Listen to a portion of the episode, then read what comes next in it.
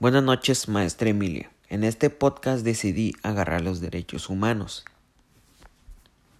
Bien, empezamos. ¿Qué son los derechos humanos? Esta pregunta sé que más de uno se la ha hecho.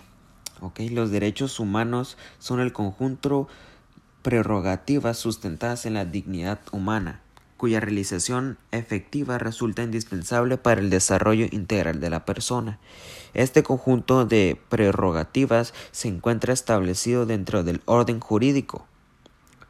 Bien, esto significa que todos los seres humanos, sin distinción alguna de nacionalidad, de lugar de residencia, sexo, origen nacional o étnico, color, religión, etc. Todos debemos de tener los mismos derechos. Eso significa que sin importar eh, cómo seas, cómo te mires, las leyes van, este,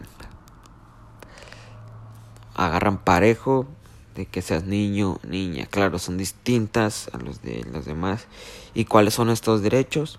Ok, son varios derechos que tenemos los niños, las niñas y los adolescentes. ¿Y cuáles son? son el derecho a la vida y a la supervivencia y al desarrollo, al derecho a la prioridad, el derecho a la identidad. La identidad eso significa que tú cuando naces, eh, por eso es cuando te hacen tu CURP, tu acta de nacimiento, que es una identidad, ya que ahí te ponen tu nombre, tu fecha de nacimiento, tu fecha del mes que naciste, etcétera el derecho de vivir en familia, que es cuando cuando seas niño, que crezcas con una familia, con tus padres, con tu, con tus abuelos, con tus hermanos, etcétera, para la vida sustentable, que es para que crezcas, mm, se puede que sanamente. ¿Y quién establece los derechos? Se preguntarán.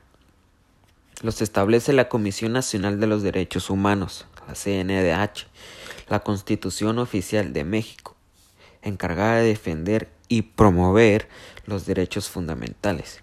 La CNH básicamente se, se, encarga de establecer una comisión nacional. Eso significa las leyes, lo que tú puedes hacer, lo que tú no puedes hacer, la que las autoridades tienen permitido hacer. me refiero a hacer a que si haces un delito puedes acabar en la cárcel, ya que son las leyes de ellos. Bien, ¿y quiénes protegen los derechos humanos? La Comisión de los Derechos, la CNH, vuelvo a lo mismo, ellos se encargan y actúan de manera derecha hablando con la autoridad.